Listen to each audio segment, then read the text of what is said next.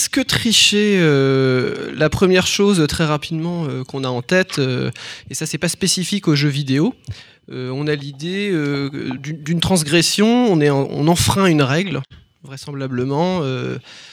La, notion de triche semble quasiment impossible à dissocier de la notion de, règle.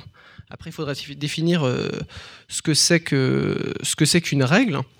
Mais là où euh, un certain nombre de choses m'avaient chagriné, c'était justement suite aux chroniques qu'on fait sur le web.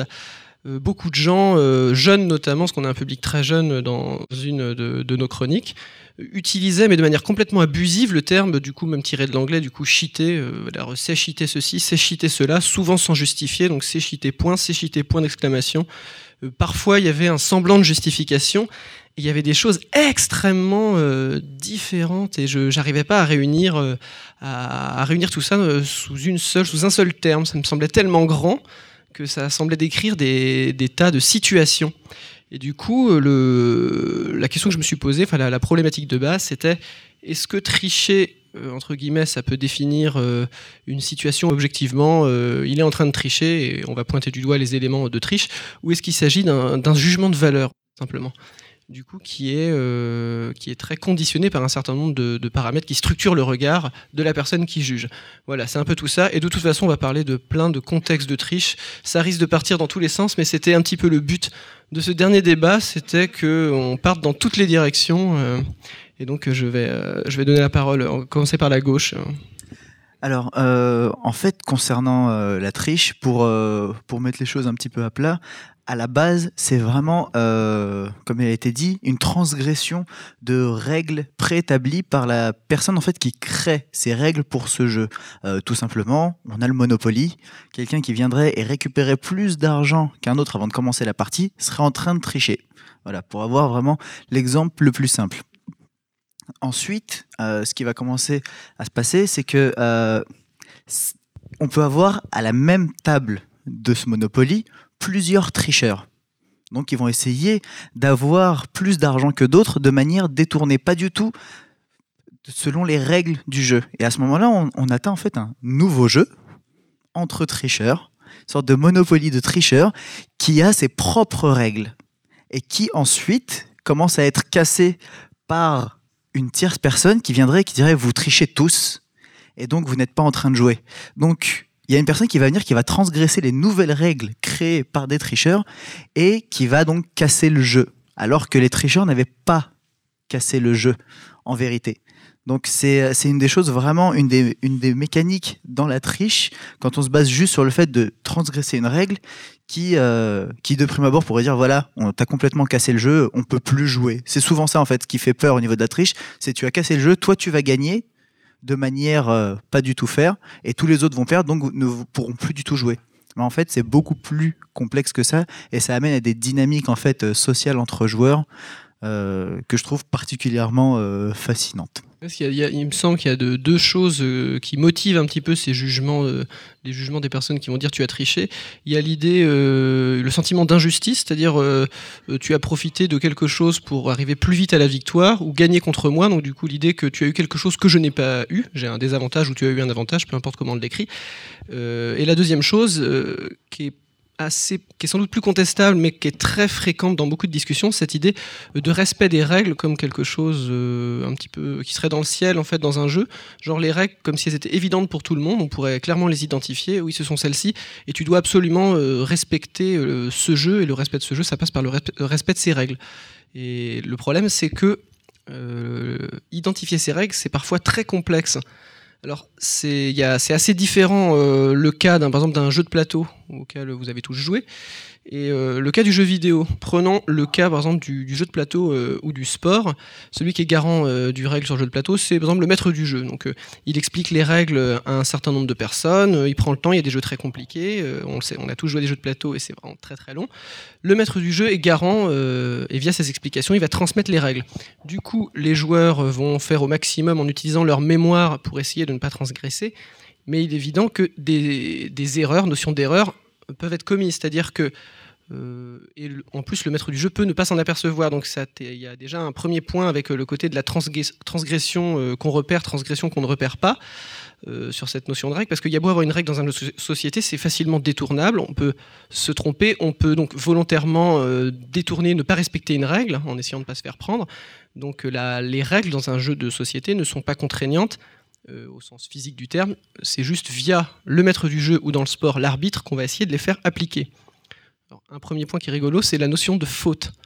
par exemple, vous êtes dans un, typiquement dans le sport, euh, c'est quoi une faute? Euh, Ça semble pas de la triche. Vous êtes dans le jeu, il y a un certain nombre d'actions qu'on va décrire comme étant punissables, et si elle est repérée par, euh, par l'arbitre, on va définir que c'est une faute. Ce qui est intéressant, c'est de voir que dans le jeu vidéo, hormis les compétitions, je parle du jeu vidéo en tant qu'objet premier, c'est quelque chose qui a priori disparaît comme, comme notion, la notion de faute. Par contre, la notion de triche persiste pour décrire un certain nombre de choses, d'événements ou de comportements. Ça, c'est quelque chose qui est assez, assez criant. Je sais pas ce que, ce que vous en pensez déjà sur ce bah, premier point. Je, euh. pense qu'il y, y, a, il y a plusieurs aspects. Effectivement, le, tu faisais la différence entre les, les jeux de plateau, euh, les jeux vidéo. Euh, avant tout, pour rebondir sur ce que tu dis tout à l'heure, si jamais on, il y a des tricheurs qui décident de jouer ensemble, on peut très bien imaginer que c'est une évolution des règles. Dans ce cas-là, c'est plus de la tricherie parce qu'on a décidé ensemble. On peut parler du Uno, par exemple, où tu as plein de variantes du Uno. Il y a des gens qui jouent avec le 0, le 7, le saut-mouton, tout ce que tu veux derrière. Dès lors qu'on joue tous avec les mêmes règles, euh, la notion de triche, du coup, disparaît euh, automatiquement. Dans le jeu vidéo, il y a un arbitre. L'arbitre, c'est le jeu lui-même. C'est-à-dire que c'est lui qui va te dire ce que tu as le droit de faire ou pas. La seule différence, effectivement, c'est que tu n'as pas de notion de faute, parce que tu ne peux pas faire de faute. Tout ce que le jeu autorise, tu peux le faire. Il y a des gens qui vont considérer que certaines choses c'est tricher dans le jeu vidéo, mais tant que la console ou la borne d'arcade le permet, il n'y a aucune raison que ce ne soit pas accepté. Je prends l'exemple bêtement des jeux de combat, il y a des gens qui disent tu es à l'autre bout de l'écran, tu passes ton temps à me spammer des Hadoken, j'arrive pas à jouer. Écoute, le jeu me le permet, si toi t'es pas capable de passer au-dessus, ce n'est pas de la ah, triche. je vais aller encore plus loin que toi parce que, comme disait euh, Yann, euh, euh, y a, et dans les jeux de combat, il y a un, un jugement de valeur en fait qui, euh, qui s'instaure, puisque euh, il y a des gens qui vont jouer euh, avec la noblesse de, de, son, de leur style, voilà, de, de l'art, et ceux qui vont jouer un peu les, les relous et qui vont, qui vont rester en, bas et donner des petits coups de pied et t'empêcher de, d'avancer. Et ça, c'est ça, c'est vraiment, c'est vraiment une, un jugement de valeur entre joueurs. On appelle ça d'ailleurs de l'anti-jeu. De l'anti-jeu, voilà. C'est là où peut-être on sort un tout petit peu du cadre de la triche pour ce dont on est en train de parler juste là, et c'est le manque de fair play. Là, on commence à parler plus un manque de fair play. Euh, il peut arriver dans, certains tournois, en effet, euh, bah, je veux jouer la gagne à tout prix. Et euh, s'il faut que je fasse des time over tout le temps, je ferai des time over tout le temps et je camperai au maximum. Il y a, je vais citer en fait un joueur, euh, un ancien joueur suisse très très fort qui expliquait que s'il avait moyen de faire jouer le CPU à sa place sans que personne ne s'en rende compte, il le ferait pour gagner. Parce que lui, la règle du jeu qui prime sur tout le reste, c'est il faut gagner le tournoi. Donc tout le, tout le reste ne, ne lui importe plus rien. Et donc on perd complètement le, le fair play pour arriver donc à cet extrême-là jusqu'à la triche. Et comme tu disais, dans, dans le jeu, en particulier dans le jeu de combat, si en effet il y a des choses sur lesquelles on peut faire des fautes, parce que, euh, comme vous connaissez, il y, a certains, il y a certains jeux où il y a des infinis. Voilà. Quand on tape la personne une première fois et on peut l'enchaîner à l'infini. Attention, là, c'est des règles qui sont du coup rajoutées par les organisateurs de tournois, on est d'accord. Alors, alors, donc ça, exactement. Et pour aller plus loin, il y a certaines actions qui sont complètement interdites par le jeu, à tel point qu'ils font planter le jeu. Et d'ailleurs, il y a certains tournois de, jeux de combat ou, euh, ou de certaines salles d'arcade qui empêchent certains types de techniques, qui disent si vous jouez dans, notre tournoi, bah, ces techniques-là ne sont pas autorisées. Ça, c'est certains personnages. Mais bannes quoi. Et en allant encore plus loin, parce que là on est dans un, on parle de jeux de combat et de et de coups qui seraient plus ou moins permis euh, euh, et du jugement de valeur. Il y a aussi le euh, un même type de relation qui peut s'instaurer quand on joue tout seul, un jeu solo, donc contre la machine. Mais on dirait c'est contre la machine. En fait, c'est contre le jeu et même contre le programmeur. C'est-à-dire que si le jeu est mal programmé, on va exploiter, euh, certains joueurs vont exploiter les bugs du jeu pour avancer plus rapidement. notamment, moi j'ai l'exemple en tête de, de Ghost in Goblins, où euh, un matin j'arrive à Akihabara, dans la salle d'arcade, euh, l'amusement tower, Try, je regarde le joueur qui est en train de commencer le premier niveau, et euh, je reste une heure en train de le regarder. Et ce joueur-là, pour, pour arriver plus vite à la fin du jeu, utilisait les bugs de collision pour rentrer dans les murs et ressortir à d'autres endroits. Alors, c'était pas pensé par le programmeur, c'était pas inclus dans les règles du jeu, mais le jeu le permet puisqu'il est mal programmé. Voilà. Alors euh, c'est assez C'est assez intéressant comme euh, en tout cas comme exemple. On voit clairement qu'il y, a un hiatus parce que très spontanément justement c'est très fréquent sur internet. Là il y aurait une très grosse communauté à dire tricheur, tricheur, tricheur. Ça c'est ça c'est clair à juste ou à mauvais titre, on le verra. Mais quoi qu'il en soit. Euh, il y a vraiment une, une, différence très nette entre le, le, code. Très, très spontanément, on se dirait, bah oui, le, le code du jeu, c'est, ce sont les règles finalement, c'est les, les, règles de physique, de collision, les personnages, un peu tout ça. Règles et codes, bon, il n'y a pas grande différence. Et effectivement, dans ce genre de cas, on voit qu'il y a clairement euh, quelque chose qui nous surprend parce que on se fait, en plus des règles du jeu auquel on joue, on se fait une image parfaite des règles auxquelles on joue, comme si on arrivait à capter les intentions du game designer. C'est-à-dire, le game designer, quand il fait sa feuille euh, pour son projet, il commence par un document papier, souvent il pense à son jeu, il a des, mécaniques. Petit à petit, euh, si le jeu a l'air euh, intéressant, il va, s'il n'est pas codeur lui-même, il va demander à des amis codeurs de le coder. Et petit à petit, on va essayer de mettre, mettre en place des, mécanismes, des, lignes de code qui vont restituer le plus précisément possible ce qu'il avait en tête pour que le jeu soit jouable d'une certaine manière évidemment, dans, les cas, c'est très complexe la, programmation. Euh, il y a souvent des choses, euh, des, des, bugs qu'on n'a pas prévus, un certain nombre de choses. Et du coup, se crée, se crée une image du, du coup, entre ce qu'est le jeu réellement, comme une, un ensemble euh, formel de lignes de code, et ce qu'aurait dû être le jeu. Et ce, ce qui est très surprenant, c'est que les joueurs pensent beaucoup plus à ce qu'aurait dû être le jeu que ce qu'est le jeu. J'ai envie de dire, la, triche, c'est un peu aussi du jeu, c'est-à-dire qu'en fait, tricher, pour moi, c'est pas du tout péjoratif, c'est effectivement aller faire ce qu'on disait sur vous disiez sur enfreindre les règles, mais en fait, c'est un peu euh, jusqu'au maximum, c'est aussi le but comme vous évoquez, c'est aussi le jeu qui va donner la limite après. C'est-à-dire qu'on on essaye d'enfreindre les règles, et puis à un moment donné, c'est le jeu qui dit, c'est le jeu qui dit non, c'est les autres joueurs qui disent non. Donc ça, ça fait partie du, du jeu de, de, tricher clairement dans, dans cette limite-là. C'est-à-dire qu'effectivement, comme tu dis, euh, on va enfreindre le code, mais à un moment donné, ça peut ne pas marcher, ça peut, ça peut marcher. Et donc, en règle générale, tricher, c'est aussi, c'est d'ailleurs ce que je comprends pas sur les, critiques qu'on fait, euh, notamment sur les réactions que vous avez eues euh, à ce sujet-là, en disant c'est cheater, c'est tricher. Oui, mais c'est, ça fait partie du jeu, c'est pas du tout péjoratif d'essayer d'aller chercher justement euh, ces éléments-là, quoi. Ah, moi, je pense que quand on joue un jeu, on se soumet à des règles et et le plaisir va venir de la contrainte, en fait, que vous nous imposez les, les règles. Euh, si on jouait à un jeu d'échecs et que et qu'on n'aurait pas de règles, bah, ça serait, ça serait vraiment nul, quoi. C'est ça aussi l'intéressant, c'est que la réaction de la règle d'un joueur au truc qui arrive. Ce qui est, ce qui est on peut, on peut donc aller plus loin dans la triche, parce que là on est en train de parler de, donc voilà, de techniques de, de jeu, on est en train de parler de bugs de jeu. Euh, on peut aller plus loin, on peut, on peut parler des gens qui vont aller dans le, dans le code du jeu pour le changer et complètement tricher. Par exemple, enlever les collisions, rajouter des vies. Euh, à ce moment-là, euh, quand il se soumet au jeu pour l'essayer, on constate que d'un point de vue ludique, on perd tout l'intérêt. La personne va, va en fait tricher pour, pour peut-être voir au niveau graphisme tous les niveaux, voir tous les, toutes les choses qui existent et que propose le jeu, mais ne va pas Enfin, en tout cas, pour moi, je, je, n'arrive pas en fait à imaginer un plaisir, euh, enfin, de jouer à un jeu complètement euh, hacké, sans collision, sans, sans règles. Euh. Bah, je suis, ouais, je suis très, je suis très d'accord avec toi. En fait, là où la triche commence à être euh, problématique, à chaque fois, je pense, je pense c'est quasi universel, c'est quand il y a une perte d'intérêt. Donc, soit pour soi-même quand on est en solo, soit pour tout le reste des joueurs quand il y a un avantage euh, complètement euh, abusif pour un joueur comparé à tous les autres. Ça veut dire que les 10 autres joueurs en face de moi vont avoir une perte totale d'intérêt pour le joueur. D'accord, on va faire une partie, deux parties. La troisième, ils sont ils sont tous barrés.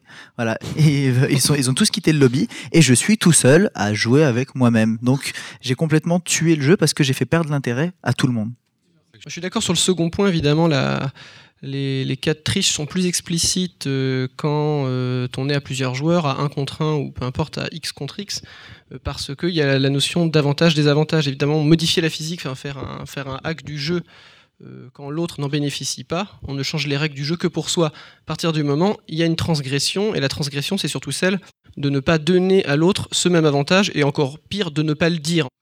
Par contre, je, ne suis pas d'accord sur le premier point la perte de jeu, c'est triste, mais je ne qualifierais pas la perte du ludique comme euh, étant de la triche. En fait, c'est plutôt une fois que l'on triche dans le jeu, comme il disait, changer le code pour plus du tout avoir de, box de collision. Euh, en fait, on, le seul intérêt qu'il y aurait, ce serait pour en fait une frange de la population des joueurs qui est identifiée en fait comme les explorers. Vous savoir, en gros, il y a quatre franges les killers, les explorers, les collectionneurs et les socializers. Voilà. Donc, les explorers, eux, voudront bien faire ce cheat qui enlève toute notion de skill dans le jeu pour tout voir. Les beaux décors, les nouvelles choses, une nouvelle arme, c'est génial. Voilà. Mais donc on a 75% du reste de la population.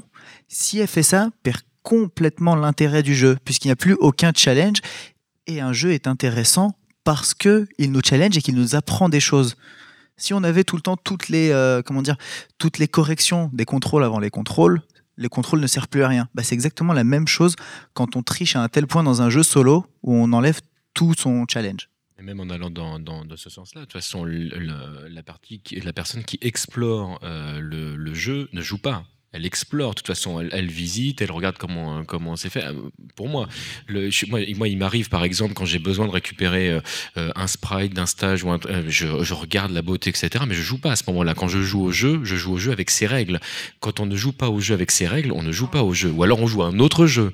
Mais c'est pas. C'est ça. en fait, on... crée un nouvel objet pour moi conceptuel. Ah oui, mais moi je pense qu'on crée plus plus un jouet qu'un jeu en fait quand on enlève les règles. C'est-à-dire qu'on manipule quelque chose ça nous amuse. Mais euh, je suis assez d'accord avec nous. C'est plus un jouet qu'un jeu pour moi. On les annule pas. Il y a toujours des règles, elles sont modifiées. Bah, ah, ah, non, quand on les modifie un peu. Moi, je suis d'accord. Je suis d'accord avec toi, mais si, on enlève, si on enlève la limite de vie, toutes les collisions et qu'on se fait que qu'on se balader dans, dans les décors, c'est plus un jeu. Pour moi. Je suis d'accord avec lui sur le fait que ça devient un jouet. On voit ce qui va se passer en avançant, en reculant, mais la seule règle qui reste, ça va être arrive, arrive à la fin du niveau pour qu'il se termine on efface tout, si on efface les collisions et que la perte de vie a une incidence, on enlève vraiment, on imagine un shoot'em up où il n'y a pas de box de collision. Voilà. Donc on va avancer, on va voir tous les ennemis défiler et il n'y a absolument plus de jeu en soi. Et euh, pour pour ce petit truc là en fait, c'est pour en fait je vais différencier les deux cas. Il y a ce cas-là où il n'y a plus de jeu. Et après je reprends sur l'exemple qu'a fait Douglas sur euh, le joueur de Ghost and Goblins au Japon. Tu l'as vu finir le jeu en une heure, voilà, en faisant en faisant tous ces cheats quand tu as mis ta pièce derrière, si tu as essayé de faire ce qu'il a fait, t'es mort combien de fois d'affilée? Parce que ça n'a pas enlevé en fait, ça fait peut-être finir le jeu plus vite, on est d'accord? Mais le niveau de skill demandé est à peu près 10 à 20 ou 50 fois plus élevé, donc c'est un jeu potentiellement beaucoup plus intéressant. Alors moi, bon, euh, je me fais l'avocat du diable parce que j'adore les jeux extrêmement difficiles, mais euh, je conçois tout à fait qu'on puisse avoir du plaisir et je pense que les statistiques me donneront raison, euh, que beaucoup de gens tirent du plaisir de jeux pas excessivement difficiles, voire il faut absolument qu'on puisse passer du premier coup sans forcer, en ayant peut-être l'impression de forcer, alors critère psychologique, mais la difficulté, c'est ça peut enlever le ludique pour beaucoup de gens. Donc du coup, pour moi, pour moi, ce critère est absolument pas pertinent. je le conçois, mais je conçois également que des jeux puissent tirer euh, une expérience ludique euh, de, de, cette espèce de jeu complètement modifié. Euh. Je, suis d'accord avec toi. Attention, nuance, nuançons, il y a une différence entre le fait de retirer toutes les, les boxes de collision euh, et euh, d'avoir toutes les vies à l'infini que euh, de modifier les règles de manière à ce que le jeu soit plus simple. Le, là, on, on, ne change pas les règles au sens propre du terme, on, on diminue le niveau de difficulté. Le, on peut considérer que c'est triché, c'est un autre problème, mais ah on reste toujours dans un jeu. Je prends un exemple concret. Je prends un exemple concret. Il y, a, y, des, y a des hacks qui ont été faits de, de, de Street Fighter 2, par exemple. Il y a, y a certaines versions pirate où euh, les personnages peuvent balancer 50 boules de feu à l'écran, ou quand on fait un Shoryuken, il y a des boules de feu qui sortent, les mille mains d'Onda envoient des boules de feu, tout c'est normal, pas de problème. On peut même changer de personnage quand on veut. Dans l'absolu, c'est plus du tout le même jeu. Et ce qui est assez rigolo, c'est que les joueurs qui jouent à ce jeu à haut niveau se rendent compte que le jeu est, bien plus balancé qu'un street normal, parce que comme on peut changer de personnage tout le temps, il y a, plus cette règle en fait de, de bah tiens ton personnage est plus fort que le mien ou euh, parce que du coup il y a toujours moyen de on, crée un autre jeu à ce moment-là. Mais euh, virer les box de collision, pour moi, moi je suis complètement d'accord avec avec Doug, c'est plus un jeu, c'est une balade en fait. Il y, a un moment tu te balades dans le. Il y a des jeux contemplatifs. Enfin, je veux dire c'est juste une question de limite. Là t'es là es en train de me donner un critère. Tu dis un peu ça va, beaucoup ça va pas. C'est absolument pas possible pour moi. Je, je suis assez d'accord avec euh, Yann sur un point, c'est-à-dire que effectivement il y a, je pense qu'il y a des différences de plaisir dans le jeu qui conditionnent aussi les différences de, de, de perception de la tricherie.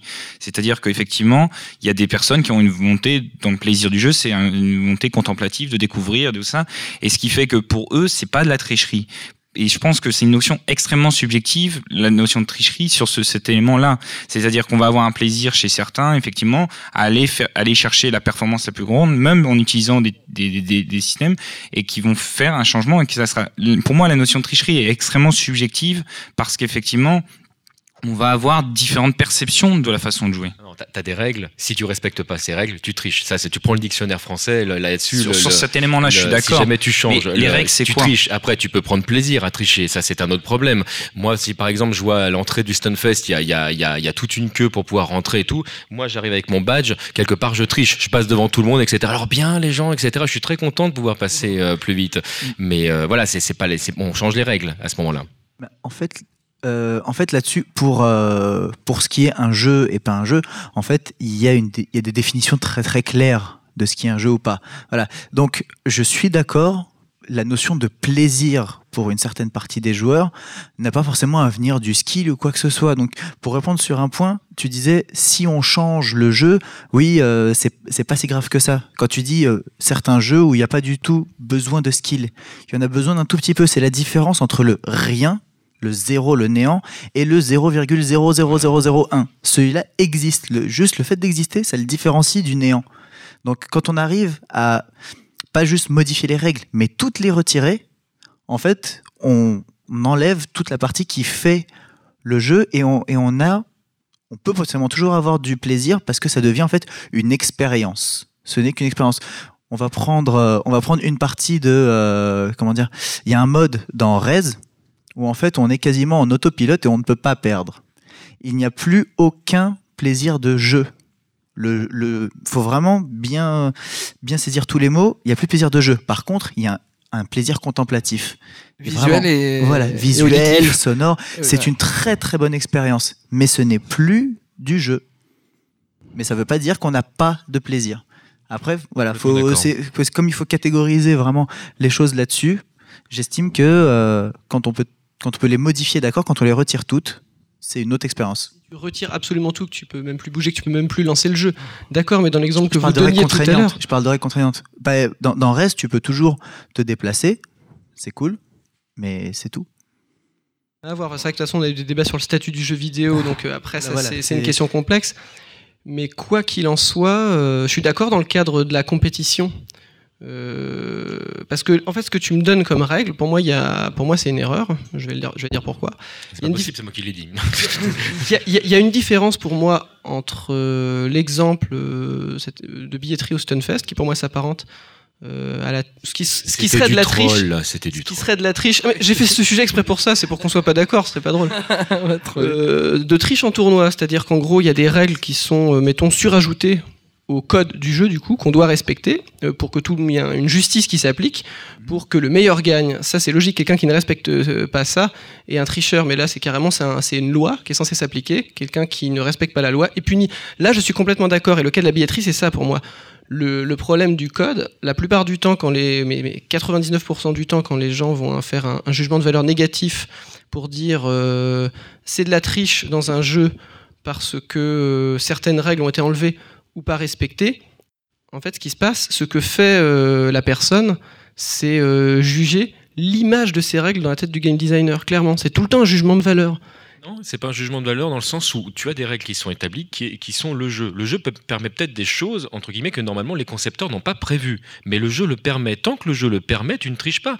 la personne dont, parlait Douglas tout à l'heure, qui, euh, balade de niveau ce que vous faites régulièrement, euh, tant que la personne est capable de le faire, même si c'est pas prévu par le designer au départ, ce n'est pas tricher, il triche pas. S'il saute d'un niveau à l'autre, il ne triche absolument pas. Par contre, quand tu rentres dans le code et que tu dis euh, il y a un jeu où normalement tu as 3 vies, tu en mets 99, tu triches. Même, même si c'est pour faciliter euh, et créer une nouvelle expérience, tu changes les règles alors que les règles de départ étaient établies telles quelles.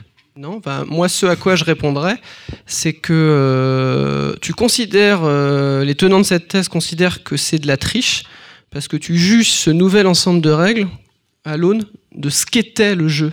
C'est-à-dire tu prends les règles de ce jeu prime, du coup, et tu as l'image en tête de ce, de ce jeu premier, qui était enfin, ce, jeu d'origine avec des règles pas modifiées. Moi, ce que je vois, c'est un jeu avec des règles pas modifiées, on va, on va l'appeler le, jeu A. Si je modifie ne serait-ce qu'une règle, c'est pas de la triche, je, ne joue pas au même jeu simplement. Non, mais on est d'accord. Au, même titre, on parlait du Uno, si jamais tout le monde joue au même jeu, etc.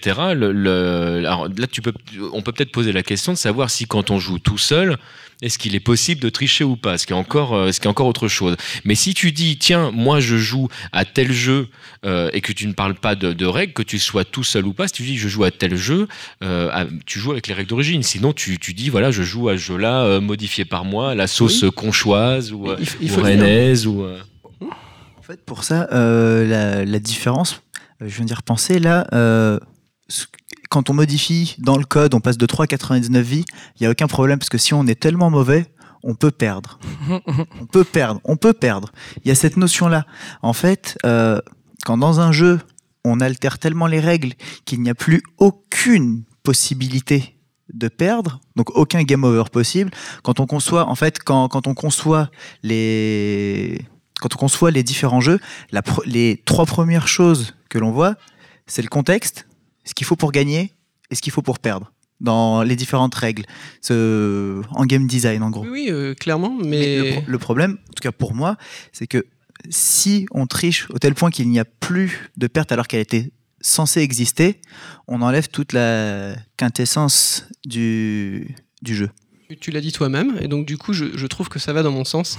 C'est-à-dire qu'en gros, dans ce cas-là, je n'emploierais pas le terme triche. Je veux bien être d'accord, admettre que ce n'est plus un jeu que la personne a créé, bah, je dirais simplement, plutôt que de dire que la personne a triché, dire cette personne a créé une espèce euh, euh, d'entité très proche du jeu vidéo, avec une interface, des graphismes, etc., beaucoup d'éléments de gameplay, mais à qui il manque un certain nombre de choses pour être un jeu vidéo. Il a créé cet objet hybride.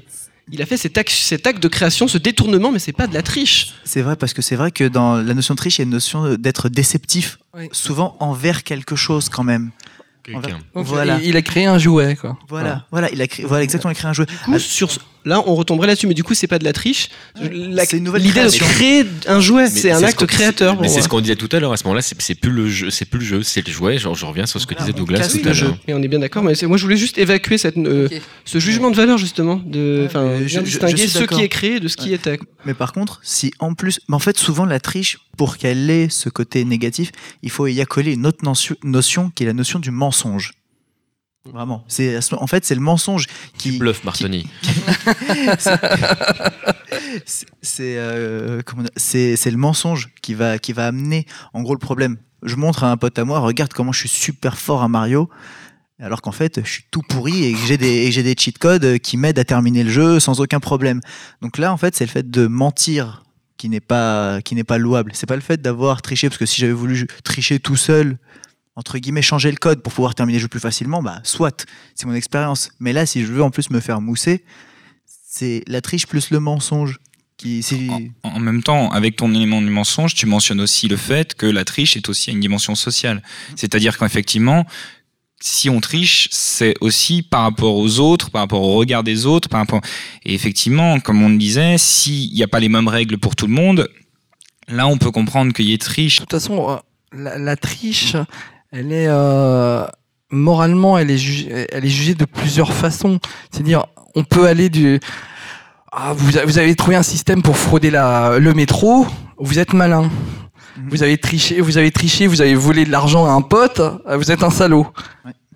Ouais. on a, jugement moral, c'est clair, il y a, culturel. Le moral n'est pas le même, euh, et pourtant Bah ouais, C'est le même type d'action. Exactement. Mais en, en fait, par exemple, si on prend l'exemple du poker, il y a une règle dans le poker, mais qui est très claire, qui est tu as le droit de tricher au poker si tu ne te fais pas prendre. Enfin, ça, ouais, je sais que euh, moi, je suis pas. Enfin, ça, ça n'en reste pas moins de la triche quantique. pour moi. Mais euh, Non, c'est non, non, c'est vraiment. Ça fait partie c'est- des règles du non, jeu. non, c'est- ça fait partie de la règle du jeu. Ouais. Tu as le droit de tricher, d'altérer le jeu de la manière que tu le souhaites. Si tu ne te fais pas attraper, si tu te fais attraper, bon bah t'es t'es viré, euh, on te récupère ton argent. C'est enfin le parce que le risque pris est tellement énorme qu'en fait c'est permis. C'est là, là où qu'on voit effectivement la différence de jugement moral selon les situations, les personnes qui le, qui le posent sur la triche. C'est, d'ailleurs pour ça que ça pose énormément de problèmes de définir ce qu'est la triche, parce qu'effectivement, sur le- la dimension du jugement moral derrière, elle est très variable d'une personne, d'une situation. Et communauté à une autre. Voilà. Moi, je fais partie des dernières personnes à avoir fait servi- mon service militaire. Je pense que si je regarde ici, personne ne sait ce que c'est. La première règle qu'on nous a appris sur place, on nous a dit voilà, vous saluez comme ça. Le deuxième truc, c'est pas vu, pas pris. Donc, vous pouvez faire ce que vous voulez tant que je vous gaulle pas. Par contre, si vous êtes gaulé, euh, on s'est pas fait gauler. C'est euh, en fait c'était pour aussi rejoindre. On disait depuis tout à l'heure, euh, si on a des règles altérées pour tout le monde, là c'est pas grave. Bah en fait, j'irai un peu plus loin. À partir du moment où la triche est admise, donc on sait que chacun peut avoir les règles qu'il veut, mais on le sait. Donc à nous de, à nous de, à nous de découvrir en tant que tricheur quelles règles lui va avoir altérées, lui, lui, lui. Ça devient un jeu dans le jeu. oui, là, mais ça, c'est le cas limite du jeu qui intègre sa, sa négation, quoi. Mais quand on a ça, quand on a ça en tête, même voilà, on se, il faut aussi connaître psychologiquement ou même se dire à chaque fois que d'autres joueurs à la, table entre guillemets vont tricher, on peut pas se dire euh, oui on a altéré les règles et c'est les mêmes pour nous parce qu'à ce moment-là on a personne n'a triché parce qu'on a juste fait un nouveau set de règles. C'est voilà, on a fait comme tu disais un jeu B.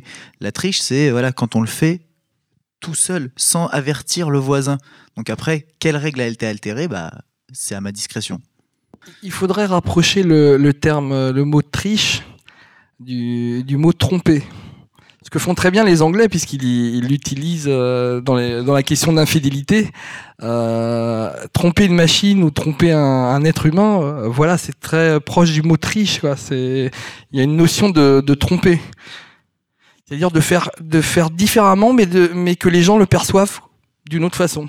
Et donc sans se faire euh, remarquer. Voilà. Ah. Mais, mais là, en plus, c'est complètement décisif parce qu'on voit bien que dans, dans tricher, on peut avoir l'ambiguïté quand on n'a pas encore euh, examiné précisément. On peut se dire, tiens, c'est un rapport aux règles, c'est ce qu'on se dit spontanément. Alors que dans tromper, c'est le rapport à l'autre. Et on voit bien du coup que ben pourquoi en fait ben, même dans la triche c'est le rapport à l'autre euh, via enfin via les règles c'est-à-dire dans le contexte du jeu mais c'est toujours le regard de l'autre euh, Et, ça, on peut le rapprocher avec le hack, parce que parvenir à tromper une machine, à lui faire faire quelque chose qu'elle ne voulait pas faire, c'est aussi un, c'est, c'est aussi un, pla- un- un- un plaisir particulier. Là, c'est surtout le concepteur que tu trompes parce que Ouais, la machine oui. n'ayant pas confi- conscience d'elle-même, s'en D'elle-même, fout un oui, tout à fait. ceci dit pour moi c'est un usage abusif de tromper ben, Ouais. clairement c'est c'est métaphorique Ouais, diras euh, ça au T800. Ou à Skynet. Mais voilà, donc je pense qu'on va, on va vous faire participer assez vite parce que euh, on a tous des expériences de jeu qu'on a vécues comme de la triche. Euh, donc normalement il y a un, un micro qui circule dans la salle. On ne triche pas, voilà. on ne parle pas sans le micro. hein. Alors oui, donc par rapport à la triche, euh, et surtout en fait au fait que tricher finalement euh, permet de créer un nouveau jeu. Je vois quand j'étais petit, je jouais beaucoup à Doom, mais j'étais incapable de finir le jeu. Donc j'ai beaucoup triché, hein, les, célèbres codes, IDDAD, IDKFQ, tout ça, euh, toutes les armes, toutes les cartes, invincibilité. Je m'éclatais parce que je je meulais la face aux monstres par centaines, j'avais explosé tous les mondes facile. J'allais même jusqu'à traverser les mondes, enfin les murs quand j'arrivais pas à trouver la sortie, et je m'amusais bien. Et puis euh, plus tard, je me suis remis à jouer à Doom parce que c'est un jeu que j'aime beaucoup. Et euh, je me suis dit, euh, bon, t'es quand même dix ans plus tard, tu vas peut-être pas utiliser les codes, quoi. J'ai pas utilisé les codes et euh, j'ai galéré ma race euh, pour finir le jeu, mais je l'ai fini. Euh, et le fait est qu'en fait, euh, du coup, l'objectif était pas du tout le même parce que euh, quand j'avais les codes, c'était simplement me divertir, m'éclater, euh, coller, coller de la chevrotine un petit peu partout. Et quand j'ai commencé à vraiment jouer au jeu, c'était arriver à surmonter la difficulté du jeu pour pouvoir le terminer et avoir la satisfaction. Donc du coup, c'était vraiment deux expériences de jeu différentes. Ça, j'adhère complètement. J'ai fait la même chose, j'ai joué à Doom dans les mêmes conditions. Sauf que j'ai terminé le jeu euh, et je me suis amusé avec les armes après, mais ça change pas grand chose finalement. Là, pour le coup, cette expérience, c'était vraiment, euh, tu as fait de l'exploration. Ce qui t'a plu, là, c'est la première expérience que tu as eue, c'était voilà, je veux tout voir. Je veux tout voir. Je suis dans un musée où en même temps, je peux tirer sur les œuvres d'art, donc c'est super cool.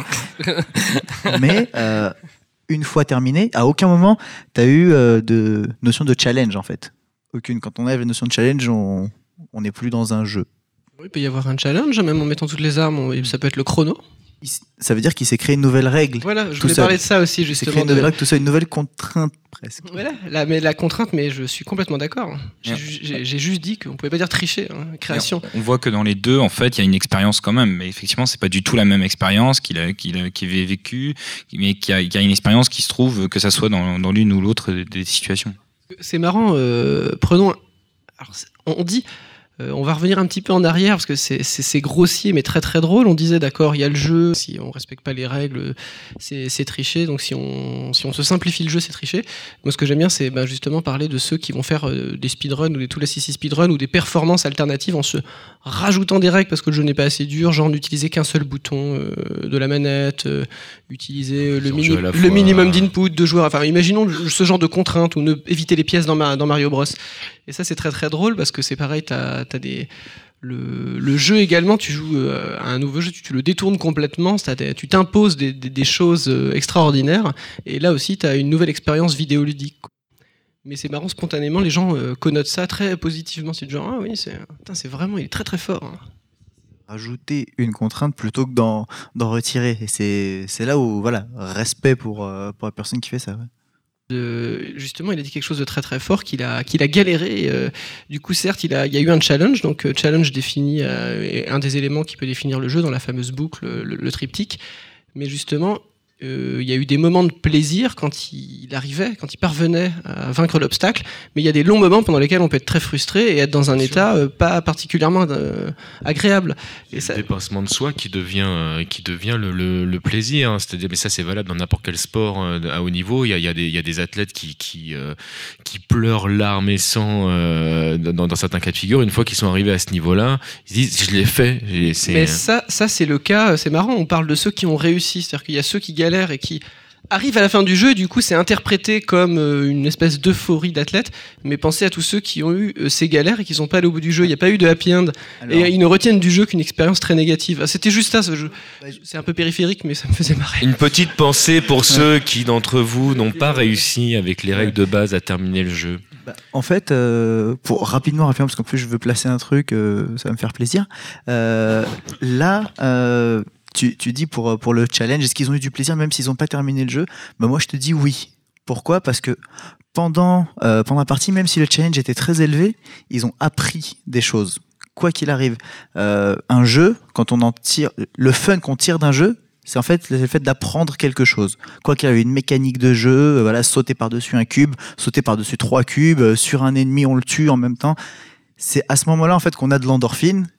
Et pour aller pour en fait pour m'arrêter là voilà c'est pour ça que je dit ça pour m'arrêter là. je vous conseille un bouquin sur euh, la qui s'appelle Theory of Fun de Ralph Koster. C'est un truc qui explique voilà vraiment le fun ce que c'est et c'est un des meilleurs bouquins euh, qui fait qui fait quoi une centaine de pages maximum avec plein de dessins mais qui sont ultra importants les dessins peut-être plus que le texte qui sont absolument géniaux. Donc euh, et où il parle aussi de triche. Il explique aussi un petit peu la triche. Donc voilà. Je vous conseille ce bouquin c'est c'est le livre. Donc est-ce qu'il y a quelqu'un qui veut partager une expérience hein? Moi, je peux faire juste une remarque, c'est euh, par rapport à... Tu dis que se promener dans les jeux vidéo, ça apporte, enfin, que ça apporte pas une expérience de joueur, mais qu'est-ce que tu fous des jeux comme euh, Flower, comme euh, Flow, comme Journée, comme Okami? Parce qu'Okami, pour y mourir, enfin moi qui suis une grosse casu vraiment mauvaise, qui a encore jamais fini le premier niveau de Mario sur Game Boy, je suis pas morte à Okami. mais tu peux il y a cette possibilité. Cette possibilité dans. Alors, tu m'as cité Flower et Flow. Alors, pour Flower, j'y ai trop peu joué pour pouvoir. Moi, je l'ai, je l'ai fini. le, tu, tu, peux perdre. C'est très difficile si tu as l'habitude de jouer. Il y, a vraiment euh, un côté. Euh, enfin, l'immersion euh, prime par rapport au reste. Mais il y a, y a, un challenge. Il faut que tu ailles récupérer toutes les, les, les, fleurs. Il faut que tu, tu débloques toutes les fleurs. il faut que tu suives le vent. Il y, a, y a un challenge. Même si, même s'il est très facile d'accès, c'est un jeu. La même chose pour Flow. J'ai perdu à Flow. ah ouais, je suis monté, j'ai récupéré un petit peu le tout. À un moment, j'ai commencé à partir en vrille. et ah voilà. on remonte au niveau supérieur quand on. Ah ouais, mais je suis revenu, je suis revenu jusqu'à être une toute petite abîme. Et le fait d'être arrivé à la toute petite abîme, pour moi, j'ai considéré que euh, même, je me, suis, je me suis mangé un coup, et en fait, l'écran se reset et tu reviens juste à ton état initial. Donc j'ai été un, donc j'ai perdu en fait, on m'a remis un, un état euh, zéro, donc c'est une perte de vie entre guillemets, même si j'ai vie infinie, bah, j'ai perdu. Moi, par euh, contre, euh, la, la, la, mort, c'est pas euh, le seul challenge, hein, c'est pas la seule punition. On peut en imaginer plein d'autres. Surtout maintenant. Typiquement, imaginons des jeux de course, des jeux de, de chrono. veux dire, on n'est jamais puni, enfin rarement. Enfin, il y a des jeux où on n'est même jamais puni par la mort. Et clairement, il y a le challenge et autres. C'est pour ça la, la, mort, ça suffit pas. Il y a aussi Kirby aussi. J'ai une petite pensée pour des amis. on n'a jamais réussi à mourir à ce jeu. On a essayé. Ah, non, moi, l'exemple de Flower est assez sympa. Parce que Flower, en fait, euh, c'est un jeu et c'est un jouet à la fois. C'est-à-dire qu'on n'a pas, on n'a pas, quand on démarre Flower, on n'a pas une pression qui te dit va, va au fond du niveau. Euh, enfin, il faut finir, il faut faire ça, il faut faire ça. En fait, on découvre le gameplay et les règles du jeu en manipulant le jouet. Et donc, de ce fait, quand tu lances, quand tu lances Flower, t'as la personne qui joue qui peut être soit un joueur, soit quelqu'un qui veut manipuler quelque chose d'interactif, donc un jouet. Et ça, je trouve ça très intéressant euh, dans Flower, c'est que en, fait, on ne stresse pas la personne qui va qui va prendre la, la manette, c'est elle fait ce qu'elle veut, et si elle découvre les règles du jeu, du jeu, elle y jouera, si elle veut. Encore une fois. je, fais, je, fais, une comparaison très rapide entre Flower et Echo the Dolphin. Tu prends les premiers niveaux de ces deux jeux, c'est un jeu de balade. Tu fais, tu te balades, etc. Moi, j'ai passé des heures sur le premier niveau d'Echo the Dolphin juste à me balader euh, dans l'environnement, à sauter, à manipuler, etc. Et puis quand tu passes le deuxième niveau, ça y est, bah, tu, tu joues, t'es parti. Flower a à peu près la même mécanique là-dessus. Ah bah, pour venir à Flower, euh, justement, j'ai c'est exactement cette pensée-là la première fois que j'ai démarré le jeu. Je me suis dit putain, voilà enfin un bon moyen de mettre mes parents aux jeux vidéo parce qu'ils disent tout le temps ouais j'aimerais bien commencer les jeux vidéo. J'ai prêté la manette sans fil à ma mère. Je l'ai entendu crier devant Flower. Elle a retourné la manette sans fil, elle a joué avec la manette à l'envers. Elle me disait pourquoi la gauche c'est pas la gauche, la droite c'est pas la droite? Bah mais la manette à l'endroit. Euh, pourquoi faut lever? Il est où? Où il est mon personnage? Je comprends pas. Peut-être préciser du coup que tu as été déshérité depuis, non? Ça me fait penser d'ailleurs, euh, justement, euh, vous parlez de challenge, le fait d'avoir du challenge et du jeu, c'est-à-dire pas de jeu sans challenge. Mais par exemple, ce que montre euh, Triclo dans son, dans son livre, quand il montre les quatre pôles du jeu, enfin, qui reprend à, à Kaiwa, mhm. c'est clairement, il y a le pôle de la compétition, il y a le pôle au moins de la simulation. Mhm. L'autre, Aléa, c'est autre chose, mais au moins pour le pôle de la simulation, c'est extrêmement clair. Et pour le pôle du vertige, c'est différentes manières de classer le jeu. C'est-à-dire, jouer, ça n'a pas que le sens de jouer, faire de la compétition. Enfin, tout à fait. Euh, c'est comment dire? Là, par contre, c'est un vrai raccourci de dire que challenge, c'est la compétition. Vraiment. Ah, voilà, vraiment pas. Quand je parle, quand on parle de challenge, on parle vraiment de euh, comment dire, de petites péripéties, de petites règles, de petites choses. C'est ça le, le challenge. Ce n'est pas le fait de se challenger, de faire un TAS et de. Non, mais ça j'avais bien entendu quand tu parlais, on parlait de la boucle avec le, le but, euh, l'obstacle, euh, enfin le challenge du coup et la récompense, la, la boucle de gameplay. Sauf que il y a des cas de jeu. Si tu fais un jeu de mettons de, de pure simulation ah, il y a des cas. Le, le, reward se trouve dans le fait de bien réussir son action. Même si le jeu te le donne pas, c'est une fois que tu arrives à la maîtrise, le reward est, est implicite dans l'expérience, dans le challenge. Parce que le challenge, c'est déjà ton expérience, le fait de réussir juste à faire décoller ton avion. Voilà, tout simplement parce qu'il y a plusieurs types de, de plaisir. Hein, mmh, clairement. Euh, quand, moi, quand j'ai découvert les jeux vidéo, rien que le fait d'avoir d'avoir dans la main un stick et de voir que mon stick il dirige quelque chose à l'écran. Mais rien que le fait d'avoir fait 5 cm à droite, j'ai fait, mais c'est fantastique. Moi, je connaissais l'objet de l'écran comme euh, ma télé chez moi comme quelque chose de passif où on pouvait rien contrôler. Et là, j'étais en train de contrôler quelque chose qui était dans une fenêtre qui me permettait de voir dans un autre monde. Et, j'ai pris du plaisir. Mon premier plaisir, ça a été ça. Avant même de comprendre les règles du jeu et savoir que je pouvais mourir ou qu'est-ce que quel était mon but. À ce moment-là, c'était encore un jouet. oui, exactement. et c'est dans les secondes d'après où c'est devenu un jeu.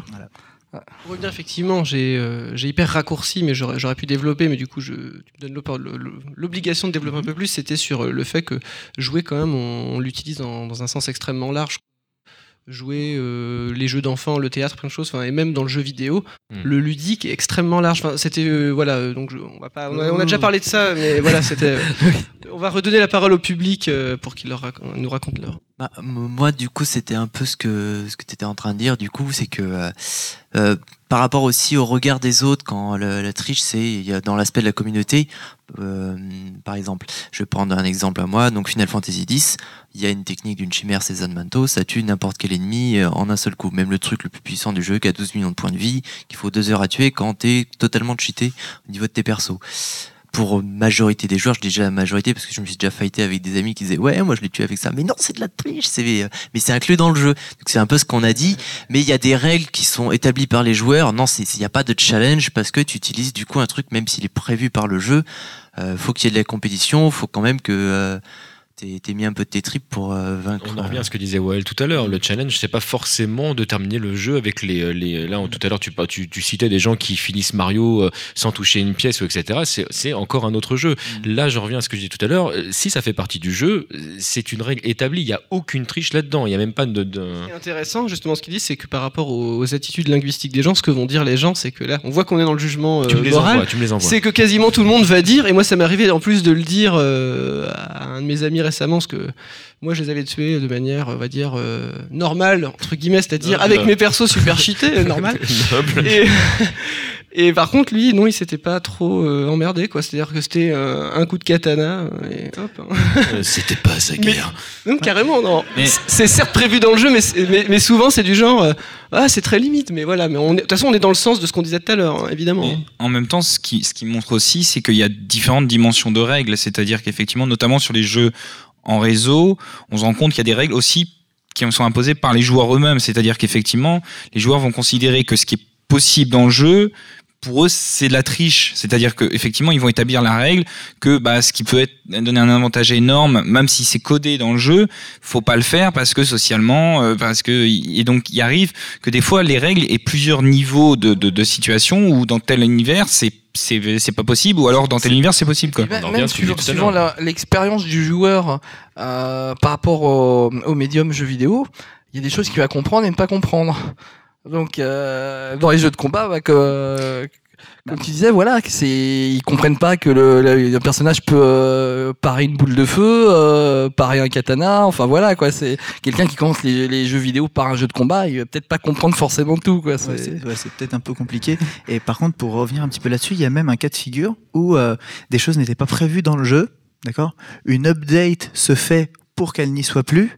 Et en fait, c'est arrivé pour euh, Street euh, Fighter Alpha 3, où il y avait une partie du, du jeu où on pouvait faire rebondir le personnage avec des coups alors que c'était pas prévu.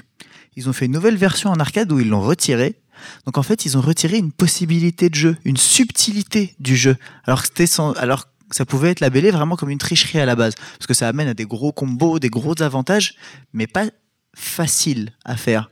Donc ça amenait du challenge, ça amenait de la voilà un un petit peu plus d'expérience de jeu. Et quand ils ont fait la nouvelle version, absolument personne n'y a joué, c'est pas la version de tournoi. Bah, pas, euh, du tout. Alors qu'ils ont. 3, hein, voilà, Street Fighter 3, il y a des techniques euh, qui sont imbloquables. faut comprendre, imbloquables. Une fois qu'on est mis dans la situation, on ne peut plus s'en protéger à la base. Lâche le pad. À la base, tu es censé lâcher le pad. Ils ont fait une nouvelle version où il n'y avait plus ça. C'est pas du tout la version tournoi. On est resté à attendre des années avec du plébiscite. Mettez la vraie version, mettez la vraie version, parce que ça a amené beaucoup plus en fait de profondeur de jeu, donc d'intérêt. Donc je reviens en fait sur mon point, c'est la tricherie. On a le droit et c'est même conseillé si ça amène de l'intérêt au jeu.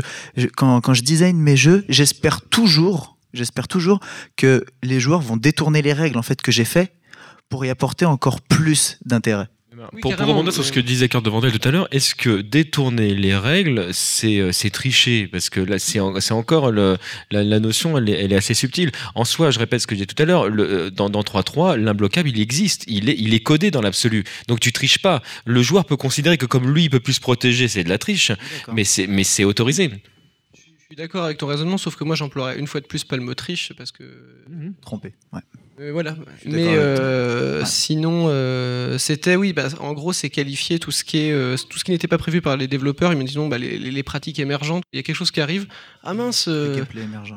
gameplay émergent. Tu te retrouves. Bah, par exemple, c'est un ami qui me disait ça. Moi, j'ai pas trop joué à Quake avec le Rocket Jump, tout ça. C'était des serveurs qui se lançaient avec Please no Rocket Jump. Je trouve ça trop, trop, trop, trop mignon, quoi. C'était du genre, voilà, où c'était dans F0GX avec, euh, on le voit quand on voit les records, les différents speedruns faits sur le jeu. Bah, visiblement, les concepteurs ne se sont pas dit qu'il y aurait le snaking, donc ils ont mis un système de boost, ils ont pensé à un gameplay. Et euh, quand ils ont trouvé que, donc, avec, euh, en, en, spammant sur L et R, donc en positionnant son vaisseau d'une certaine manière, on prenait une accélération complètement délirante, ils se sont mis à pulvériser tous les records, et du coup, euh, ce qui il est assez criant ce jeu, c'est que les, deux records existent pour chaque circuit. Il y a ce qu'on appelle euh, le, record et euh, non-snaking, ou alors ils s'appellent ça même carrément le record et le snaking record, ou ce genre de choses. il y a ça dans Mario Kart aussi. ça c'est drôle. J'avais vu ça pas mal de fois. Pour rebondir sur ce que tu dis, et en là du coup, est-ce qu'on en vient à tricher ou pas? Il y a la plupart des jeux de combat Capcom, en fait, on se protège en allant vers l'arrière. Il y a euh, certains joueurs qui, qui utilisent des pads, en fait, qui ne, ne, sont pas un stick, mais qui donnent la possibilité d'appuyer sur plusieurs directions en même temps. Et donc, il y a des moments, en fait, où dans tous les cas tu peux avancer en te protégeant. Tu peux te retrouver dans une situation où il n'y a, plus de cross-up de possible, on peut plus on peut plus te taper. Est-ce que c'est voilà, est-ce que c'est euh, de la triche à ce moment-là?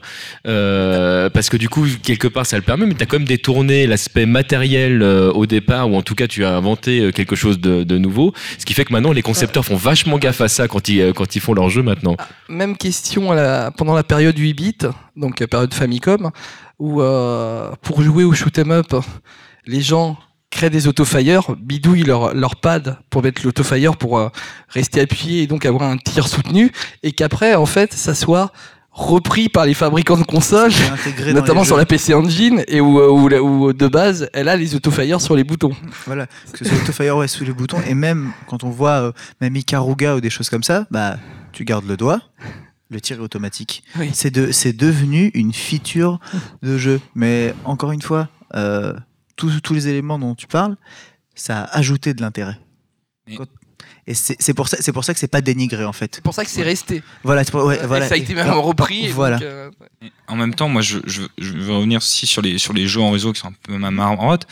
On se rend compte aussi que les règles elles-mêmes évoluent, c'est-à-dire notamment sur World of Warcraft, on se rend compte que les règles évoluent durant la vie du jeu parce que le jeu vit longtemps. Complètement. Et ce qui se passe, c'est que c'est particulier pour les joueurs, c'est-à-dire qu'une règle qui a évolué, qui a, qui a été différente, eh ben il y a des joueurs qui disent non, c'est plus les règles. C'est-à-dire qu'on se rend compte euh, pour eux, ça pose problème. Et effectivement, les joueurs vont, vont se dire, oui, mais c'était, et ça pose problème sur le, la notion de triche parce qu'on va se dire, oui, c'est quelles règles qu'il faut suivre, c'est les règles d'avant, c'est les règles de maintenant, et ça, ça, Est-ce que tu as une frange de la population des, des, joueurs qui a arrêté de jouer à cause du changement de règles?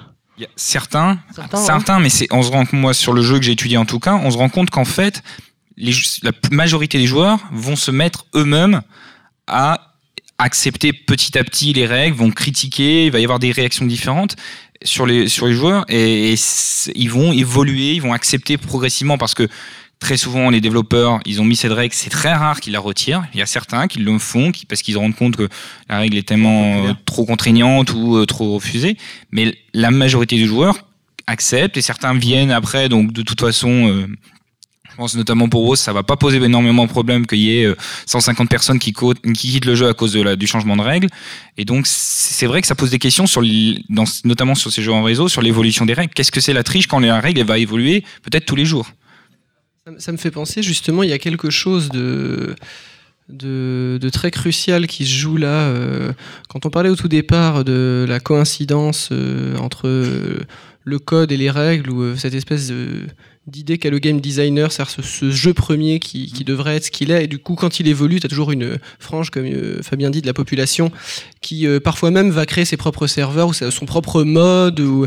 c'est typiquement vrai des jeux de, de plateau, jeux de rôle, etc., où il y aura différentes versions et différentes communautés, du coup avec différentes règles. Et cette idée, il y a quelque chose du du mythe perdu, de la, de la tradition, et ces gens-là voient souvent euh, l'évolution euh, l'évolution par le hack ou l'évolution par des updates officiels comme quelque chose, euh, une expérience dégradée. Il y a un peu de ça derrière. Hein. ça, bah, c'est très drôle. C'est très nostalgique comme, comme vision du jeu. C'est-à-dire c'était la version qu'on a jouée, qu'on a appris et on veut l'évolution. C'est plus que nostalgique pour moi. Il y a un jugement de valeur vraiment euh, très fort. Mmh, je suis assez d'accord. C'est pour ça que je parlais du fait qu'ils aient sacralisé le jeu en fait. Vraiment, on amène vraiment ce côté-là. Les autres, c'est des, des hérétiques. Voilà. Et, mais voilà, personnellement, quand, quand je crée un jeu, il y a toujours euh, deux phases. Il y a un moment où c'est mon jeu. Tant qu'il n'est pas sorti, c'est mon jeu. Et personne n'a à me dire euh, ce que je dois faire. Une fois que, que le jeu est dehors et que d'autres personnes mettent la main dessus, les joueurs, ce n'est plus mon jeu. C'est leur jeu. Ils en font absolument ce qu'ils veulent. Et après, là, ce que je veux dire, c'est vraiment personnel tant que l'intérêt est sauvegardé. C'est tout. Après, ils peuvent l'améliorer tant qu'ils veulent. Quand ils le dégradent, ça va me faire mal personnellement, mais c'est leur jeu. Ils en font ce qu'ils veulent. C'est vraiment ça l'idée, parce que on n'a aucun. C'est comme une œuvre d'art. Voilà, la, Joconde, elle est interprétée par tout le monde. La Joconde interprète vraiment comme tout le monde, donc c'est la leur. Bah, pour le jeu, en fait, c'est la même chose. Tu peux réinterpréter les règles, ton expérience comme tu veux. Donc c'est ton jeu, c'est pas le même que celui de ton voisin certains joueurs qui disent qu'il y a les règles qui sont fixées donc par le jeu au départ, mais le gameplay est créé par le joueur. C'est-à-dire que tant, tant que il n'y a, pas des joueurs qui ont vraiment euh, retourné le jeu dans tous les sens, la plupart des, concepteurs ne savent pas ce qu'on va pouvoir faire exactement avec leur jeu à la fin. Il y a un, des premiers exemples historiques, euh, date de 79, euh, Space Invaders, Taito. Euh, le jeu est, vraiment euh, très pratiqué. Il a un énorme succès et euh, Taito s'y attendait pas. Les joueurs vont, pour une des premières fois dans l'histoire du jeu vidéo, se créer leurs règles. C'est-à-dire que les tournois de Space Invaders au Japon entre euh, hardcore gamers de, Space Invaders, ils créent une nouvelle règle, une règle de tournoi. C'est-à-dire qu'ils vont, vont mettre en place une règle qui est la suivante on ne va pas pouvoir tirer un seul tir avant que les aliens, les invaders, ne descendent tout en bas au niveau des, euh, blocs de protection. Et c'est seulement à partir de ce moment-là qu'on va pouvoir tirer. Et comme ça, le, skill, enfin le talent des, champions, en fait, on le verra instantanément parce qu'ils ne peuvent pas, quand on est avec ces règles-là, ils ne peuvent pas se permettre de rater un seul tir. On n'a pas droit à l'erreur et on va en fait dans la perfection du, du, joueur. C'est vraiment celui qui va réussir à, survivre au niveau, c'est le joueur parfait. Et là, c'est puisqu'on parle d'ultra hardcore gamer japonais des années 70. Là, enfin, ils, sont sept peut-être. mais mais, mais ces personnes-là, c'était ça l'intérêt pour eux. Ils ont aussi ce intérêt parce que Space Invader de base, euh, enfin voilà, les, une main dans le dos, les yeux bandés, euh, à deux mètres, pas de problème pour avoir un intérêt, ils se sont dit bon bah on va rajouter cette règle et là on va vraiment jouer à Space Invader en mode tournoi. Donc c'est un nouveau mode, c'est un nouveau jeu. Au fait de, se réapproprier le jeu, se réapproprier son expérience en se mettant ses contraintes, etc. Ça me fait penser justement ce que ça nous est souvent reproché euh, dans le Tool Assisted Speedrun.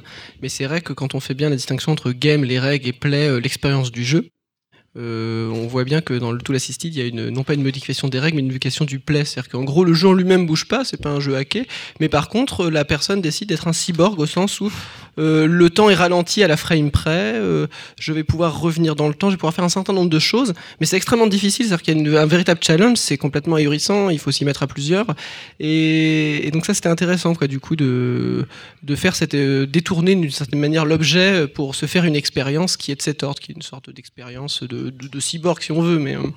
c'est vrai que de prime abord, euh, le Tool Assisted, quand la première fois que j'ai entendu parler de ça, je suis c'est pourri, euh, les mecs ils, ont mis le truc au ralenti évidemment, moi aussi je peux le faire. Là c'est l'apprentissage du jeu ultime, ils connaissent le jeu beaucoup beaucoup mieux que leur créateur, mais vraiment mille fois mieux, et même que leur codeur et même que le, que le QA, puisqu'ils trouvent des bugs que le QA n'a jamais trouvé. Donc c'est les personnes qui connaissent le mieux le jeu. Donc euh, en effet, c'est une fois voilà, une fois passé le ouais, utiliser un ordinateur, c'est trop facile. On se penche un petit peu sur ce qu'ils ont fait. Et puis on arrête de parler. On se rend compte, ah oui, il y a un énorme boulot et un énorme apprentissage en fait. du coup, un énorme challenge aussi, Ouais. euh, du coup. Ah, Donc là, on en revient à cette notion de jeu euh, à nouveau. Il y a, il y a, moi, c'est un de mes regrets en tant que joueur euh, aujourd'hui. Il y a, il y a plus ces phases de, de log test arcade où on testait euh, les jeux avant, notamment. Là, on a Street Cross Taken qui est sorti il y a quelques temps. Le jeu est déjà patché parce qu'il y a, il y a des infiles dans tous les sens, etc. C'est comme si on nous livrait un produit qui n'était pas fini, en fait. Le, ce, que, ce que je trouve génial euh, avec, avec ces types, du coup, qui, qui passent leur temps à retourner euh, le, le- le produit dans tous les sens, c'est que ça montre aussi euh, aux développeurs, à l'équipe de développement, que, euh, ouais, bon, là, peut-être vous avez abusé un peu quand même. C'est pas un... Si quelqu'un veut nous faire part d'une expérience pour qu'on rebondisse. En fait, euh, j'avais surtout envie de vous parler par rapport à ce que vous aviez dit tout à l'heure sur, euh, sur les jeux qui ne proposaient pas beaucoup de challenge. Un jeu euh, que peu de personnes connaissent, à mon avis, euh, Progress Quest. Euh, c'est un, jeu qui avait été euh, sorti en fait pour critiquer le, les MMORPG et le bashing et qui est très minimaliste et, qui en fait ne propose aucun challenge puisque le joueur lance le jeu et les monstres sont tués tout seuls. Les, comment, euh, les levels sont pris automatiquement. Je m'étais amusé à, à laisser le jeu allumé en fait pendant une heure et puis j'étais arrivé niveau 60. J'étais revenu et puis euh, au début tu tues des rats et puis après tu tues des trucs un peu plus, euh, un peu plus ton forts. personnage que j'ai Non, pas non, en jeu. fait, euh, tu visualises pas le jeu. Il y a juste, c'est euh, c'est très minimaliste. hein, C'est vraiment. c'est quasiment que des textes. C'est pas- que, que du texte, D'accord. que du texte avec des cases, avec des caractéristiques qui montent toutes seules et tes niveaux qui montent tout seuls. Et puis tu vois que tu fais des dommages. Ta seule interaction, c'est start. Enfin, tu lances le jeu et ensuite. euh, ok, Là, j'aime bien. Tu vois pas les monstres ni rien en fait. Tu vois pas les monstres. C'est, ben, c'est- il y T'as a leur une- nom Il y a une description. C'est Au début, c'est des rats mutants, je crois, mais je suis pas sûr. Mais est-ce que tu as réussi à finir le jeu, du coup? J'ai- pas eu la patience d'attendre en fait. Et- Perdu. Ouais, Non, en fait, je pensais qu'il parlait d'un autre jeu qui existe aussi qui s'appelle Progression Bar Quest, qui est là et il n'y a qu'une barre de progression qui fait ça, qui monte. T'es au niveau 1, t'es au niveau 2, t'es au niveau 3 et tu restes comme ça à regarder. Voilà. En même temps, c'est le, c'est le côté parodique qui est le plaisir du joueur. C'est-à-dire que là, on se rend compte que effectivement, c'est la parodie totale du jeu. C'est, c'est vraiment le, le- on se dit, c'est, c'est le non-sens du jeu, mais en même temps, c'est ça qui devient le jeu. C'est-à-dire qu'on est attiré par effectivement cette, cette barre de progression qui est on se dit, on va vraiment appeler ça un jeu à ce moment-là. C'est, c'est, C'est vrai que c'est un objet limite. Voilà, on arrive à un point où on se dit, c'est, je sais plus ce que c'est, quoi. Eh C'est, ben, bah, en fait, il y a un plaisir quand même Bon, là-dessus. En fait, c'est tiré aussi d'un jeu qui s'appelle euh, Cow Click, je crois, au Click the Cow, euh, où en fait, pour passer de niveau, faut juste cliquer en fait sur euh, sur la vache. Voilà, c'est ça a été fait par euh, par un éditorialiste de Thrones qui s'appelle Yann Bogost, et il a fait ce jeu-là en fait pour décrier tous les jeux, euh, voilà, à la Farmville. Tu cliques sur une vache, c'est bon, tu passes de niveau. Le jeu, il l'a sorti gratuitement. Il a eu un tel succès. Et il y a eu des demandes en fait pour qu'il y ait de la monétisation dessus, pour pouvoir acheter des items, pour pouvoir.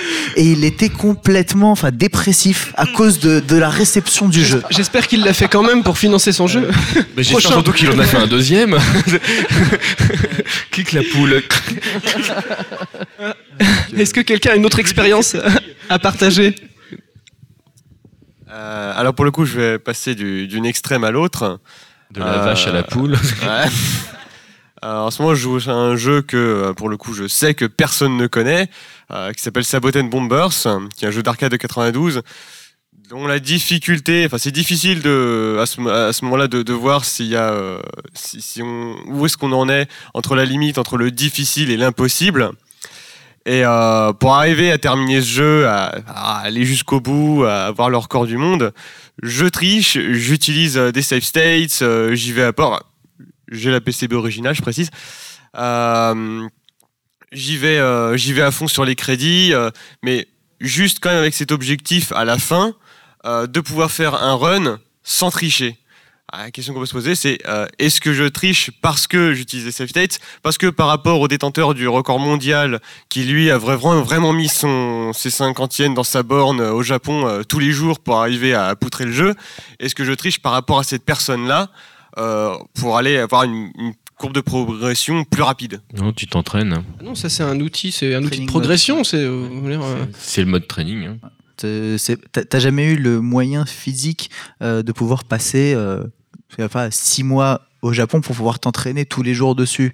Donc, faut bien que tu aies ton moyen pour, euh, pour t'entraîner. Donc, non, enfin, je, je, pense, je pense pas que ce soit ça parce que la, la finalité, c'est t'enlèves tous tes, tous tes cheats et t'essaies de le terminer normalement.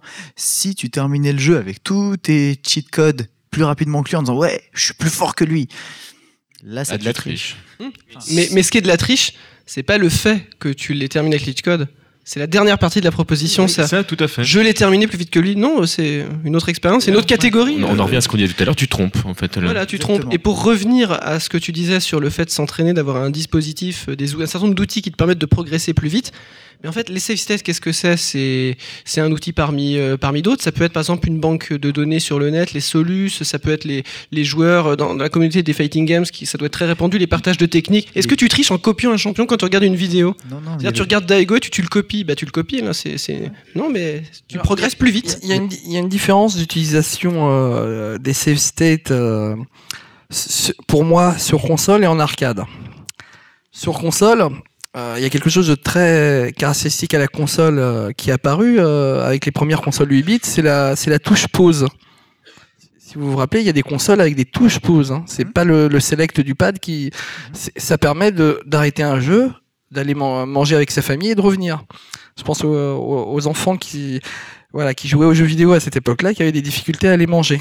Euh, Eric, en, arcade, en arcade, on n'a pas la même configuration. On n'a pas la, euh, la, même configuration euh, par l'auteur. L'auteur du jeu veut que veut qu'on n'ait pas cette possibilité de mettre pause.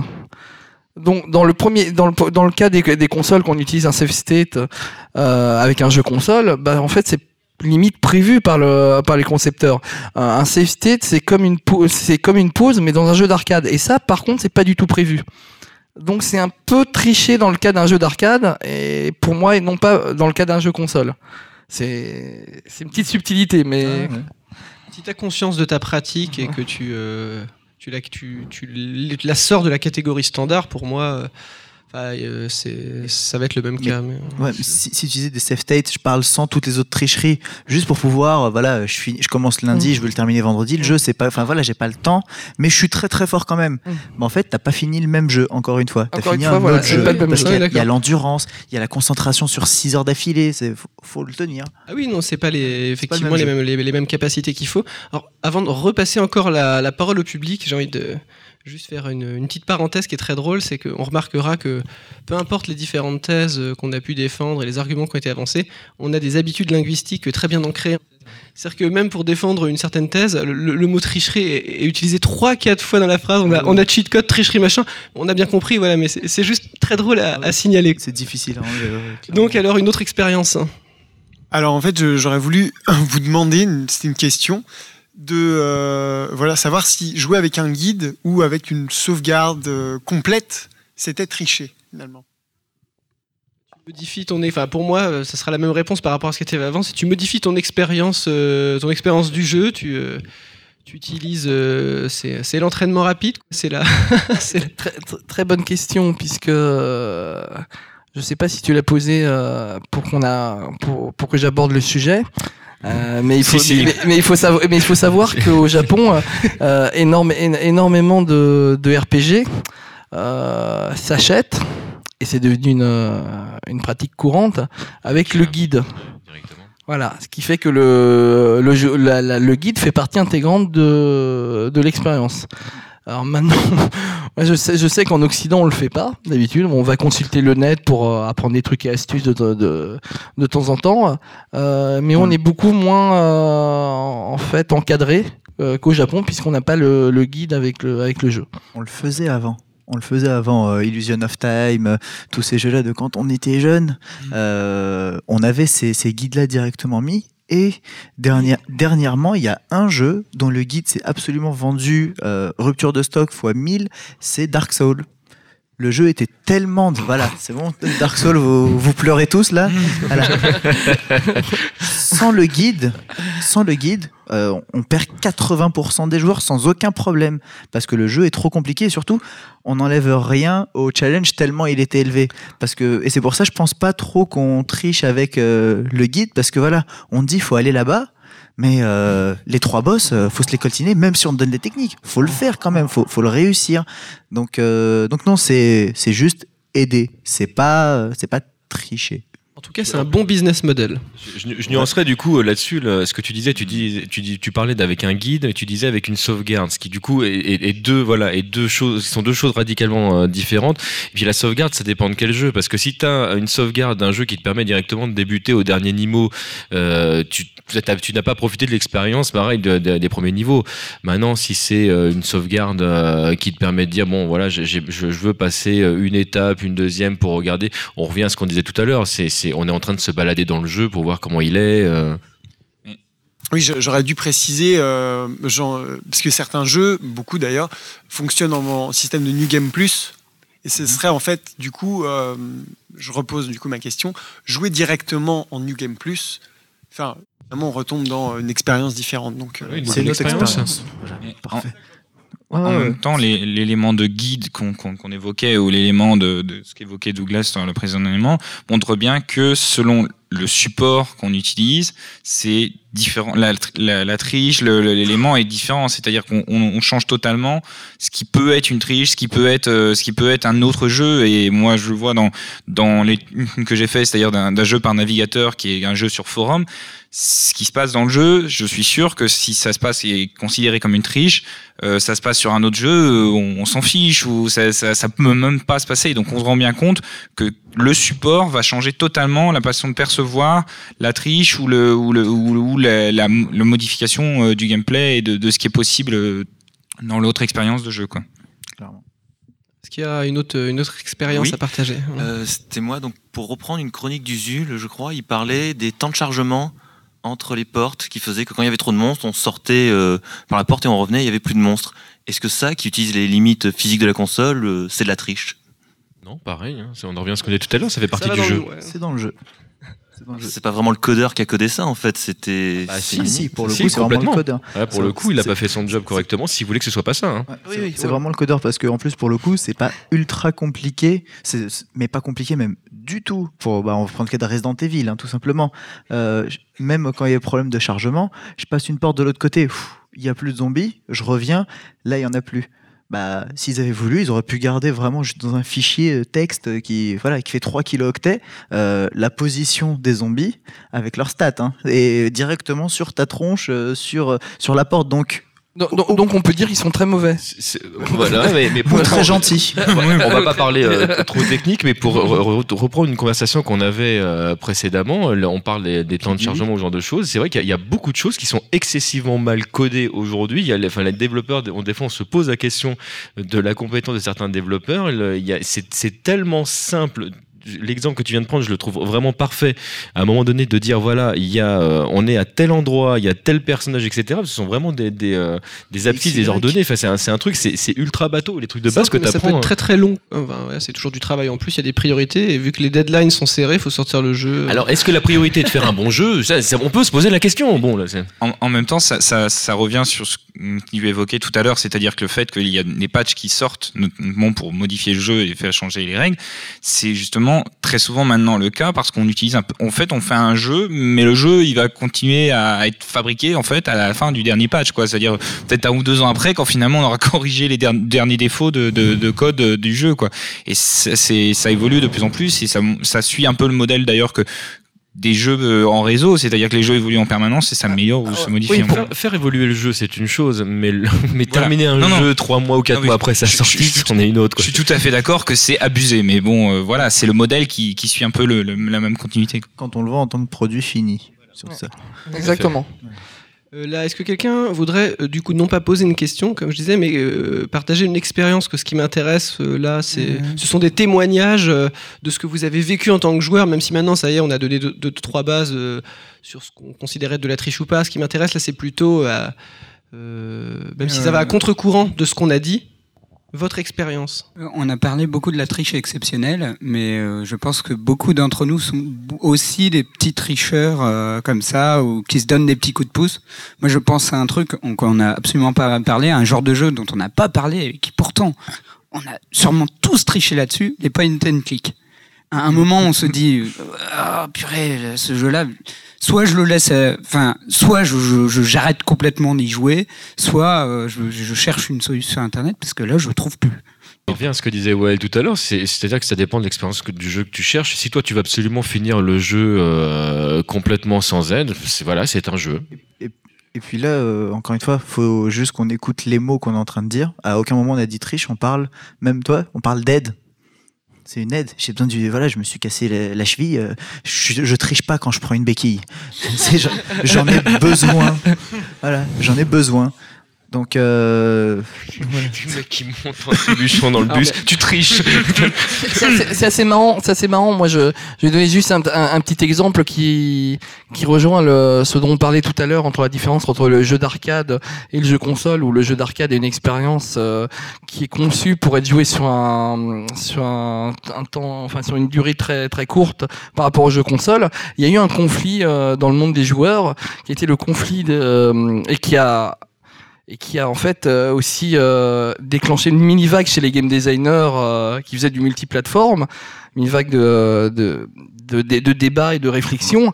C'est les joueurs PC qui ne comprenaient pas que les, gens sur console jouaient sans sauvegarde toutes les 10 secondes. Les joueurs console étaient là, mais non, le challenge, c'est de finir le niveau, là, de jouer pendant 10 minutes sans se faire avoir. Et les joueurs PC, ils étaient là, ben non, moi, dès que j'évite une balle, je sauvegarde. complètement d'accord. Pour moi, à l'époque, eux, c'était des tricheurs. Enfin, c'est euh, facile, tout- toutes les 10 secondes. Moi, je me suis tapé tout le niveau. J'ai j'ai donné plus qu'eux. Dans, dans le jeu, donc je trouvais que c'était pas euh, que c'était pas juste. Oui, non, Voilà. mais tout à fait. Et encore une fois, toujours par une par une ce frange. C'est ce qu'on ressent de toute façon. C'est le sentiment qu'on a. C'est c'est évident. Est-ce qu'il y a quelqu'un d'autre qui, a- qui veut partager une expérience Euh, oui, moi. euh, alors déjà, euh, moi je tiens à dire euh, que je suis un tricheur. euh, voilà. Bravo. Euh, je le dis, il me faut un badge. Dehors. Euh, Voilà. Il me faut un badge. Et en fait, je suis- je suis un tricheur. Je, je- je triche que dans deux cas. Euh, soit ça va être pour euh, partir en délire total, c'est-à-dire euh, je vais modifier le truc, je vais me faire une boule de feu, je la, je la jette, je tue toute la ville moi avec, c'est très drôle, ça sert à rien. Euh, soit euh, je vais tricher mais pas pour gagner, pas pour gagner le jeu, vraiment pour tricher. Euh, et c'est pas que dans les jeux vidéo, c'est aussi dans, dans des jeux comme ça. Et je vois mon, mon frère a le même processus de pensée que moi. Et ça arrive souvent, on va s'installer à un jeu et euh, on va rien se dire, on va se regarder et on va savoir qu'on va tous les deux se mettre à tricher comme des, comme des monstres. Et euh, ça va être celui qui va avoir réussi à le plus tricher, même si on a perdu à la fin. Et on va se raconter, moi j'ai fait ça, moi j'ai fait ça. Vous étiez fait pour être frère. Exactement. En même- j'ai l'im- j'ai- j'ai l'impression que presque la, le, vrai, le vrai pratique du jeu, c'est en fait la pratique de la triche. La, la- la- la triche devient une, une pratique de jeu, quoi. C'est ça qui, qui, qui pousse à la chose, quoi. C'est ça qui est fort, c'est que ça devient le moyen et même le but du jeu. Ça, ça devient ça. Il y a, il y a un jeu de cartes, euh, pareil, si vous le connaissez pas, je vous invite à le prendre, qui s'appelle Double. C'est un petit jeu tout simple euh, d'échange de cartes avec des symboles, qui est absolument génialissime. Et euh, quand j'y joue avec euh, des amis, quand on y joue à plusieurs, on sait clairement, il y a la règle du jeu de base qu'on a laissée, et toutes les autres complètement fluctuantes qu'on a entre nous parce qu'on sait qu'on est tous des tricheurs mais tous des ninjas. C'est voilà. Faut, faut penser à un poker ninja un petit peu. Et bah je pense que vous avez tous vu euh, enfin pas mal d'entre vous peut-être ont regardé Naruto et ont vu euh, la scène en fait où ils passent leur examen et se mettent tous à tricher et, un, et en fait, ils se rendent compte que, euh, en plus, ils leur disent si vous trichez et vous êtes, euh, vous vous êtes pris, toute votre équipe est éliminée. Et donc, en fait, le but, c'était de voir tous les ninjas comment ils allaient faire pour tricher. C'était vraiment le but du, du contrôle. C'était pas du tout les règles de ce qu'il fallait mettre sur papier. Ils s'en foutaient totalement. C'était voir comment ils pouvaient tricher. Donc c'est et j'ai- c'est un de mes épisodes préférés de toute la série. euh, Oui, non, ça reste une scène ouais, vraiment drôle et intéressant euh, cet épisode-là. Donc euh, Je pense, je pense qu'il y a plusieurs niveaux dans la triche, en, en- en fait. Euh, la, la triche light dans, dans le jeu vidéo, c'est un peu comme le, le programmeur qui optimise un code. C'est-à-dire qu'en fait, il va, il va tricher pour, euh, pour, euh, pour que ça se passe mieux, pour que ça soit plus fluide, plus, euh, plus, euh, plus, plus aisé. Euh, et, euh, et puis il y a le tricheur qui va, qui va, qui va le faire pour, pour tromper et qui va pas le, qui va pas vouloir en parler parce qu'il va avoir un peu honte de sa triche. C'est le mensonge. Ouais, voilà. Je pense que, comme disait Cœur de Vandal, d'utiliser le mot triche, mais il y a des buts différents. C'est-à-dire qu'il y a sûr. personnes qui vont enfreindre les règles, bon, justement pour l'exploration différente. Et puis il y a l'enfreindre règle qui est avec une ambition un peu malveillante, soit des désavantager. Et c'est l'objectif qui fait la différence, en fait, entre ce qui est acceptable, ce qui est vraiment Ouais, de, donc il y a de- beaucoup de de jeu. morale en fait. Voilà. De, Et on de revient toujours à la morale. Mal- Ouais, ouais. On tourne toujours autour. On dit non, faudrait pas qu'il y ait de la morale, mais en fait, on y revient tout le temps, quoi. Donc, euh, Et donc en fait, la triche, c'est neutre. En fait, on se rend compte qu'en fait, c'est complètement neutre. Il n'y a pas. Quelque part, oui. Il n'y a pas de but de méchanceté, c'est le fait d'utiliser la triche pour un but malveillant, Mm. en fait, qui, qui, qui est désapprouvé par la morale. Et euh, en fait, il y a aussi un truc, euh, faut savoir que nos, pareil, c'est dans le livre euh, Theory Fun, où on explique que nos cerveaux sont câblés comme ça, en fait. Ils sont câblés pour un truc tout simple, c'est l'optimisation de tout ce qu'on fait. Tout ce qu'on fait, on cherche tout le temps à l'optimiser. Exactement. Moi, un, un jour, il y y a un autre programmeur qui m'a accusé de tricheur. Alors, moi, moi, moi j'avais un programme, en fait, euh, qui était très petit. J'étais très limité par la place. Et euh, bon, moi, j'étais pas très bon, donc mon programme était gros. Et j'avais plus la place pour mettre, en fait, pour, un- pour mettre la palette de couleurs. Donc, en fait, j'avais lu euh, aléatoirement dans mon fichier de musique des octets. Et, euh, et je disais à la machine, en trichant, euh, donc je trichais, je disais là c'est les couleurs, alors que c'était le son. Et lui il prenait donc les, les, les 0 et les 1, et il pensait que c'était les couleurs, et il les affichait donc les, la correspondance couleur par rapport au fichier son. Mais c'est de la triche, c'est de l'optimisation. L'optimisation. La Dupri Mais, euh, mais voilà, enfin, ce, ce côté-là vraiment où on cherche euh, et en plus on le fait depuis depuis qu'on est tout petit, qu'on qu'on est né. Le fait de voir des formes et le fait de souvenir que ça c'est un verre.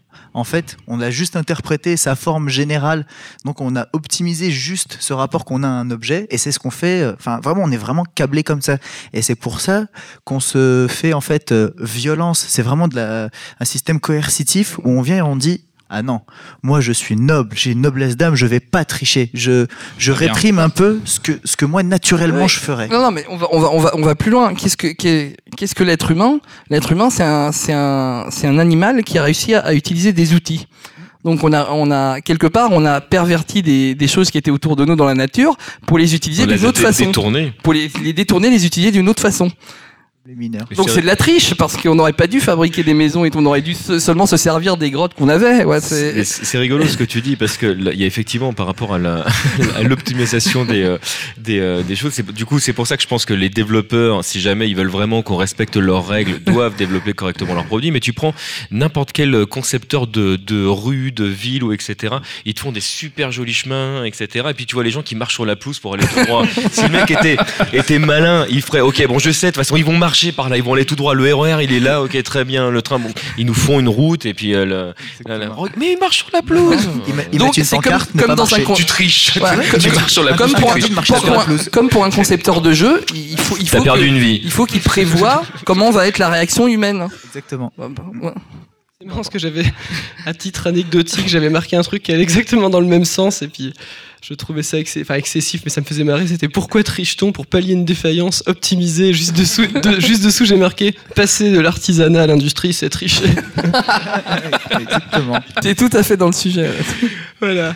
Donc euh, là, on va ouais, bientôt, bientôt arrêter euh, parce qu'il y a les, les finales qui vont, euh, qui vont démarrer. On a tous envie de les voir et on est tous exténués. On a envie de dormir en fait. Ouais, c'est- on a quasiment pas dormi. En tout cas, nous on a pris beaucoup de plaisir à, à faire des pérégrinations euh, et à partager des expériences. Allons tous voir la finale. Donc ouais, elle. Merci. TMDJC. Merci. Fabien Lorche. Douglas Alves. Et Cœur de Vandale, merci.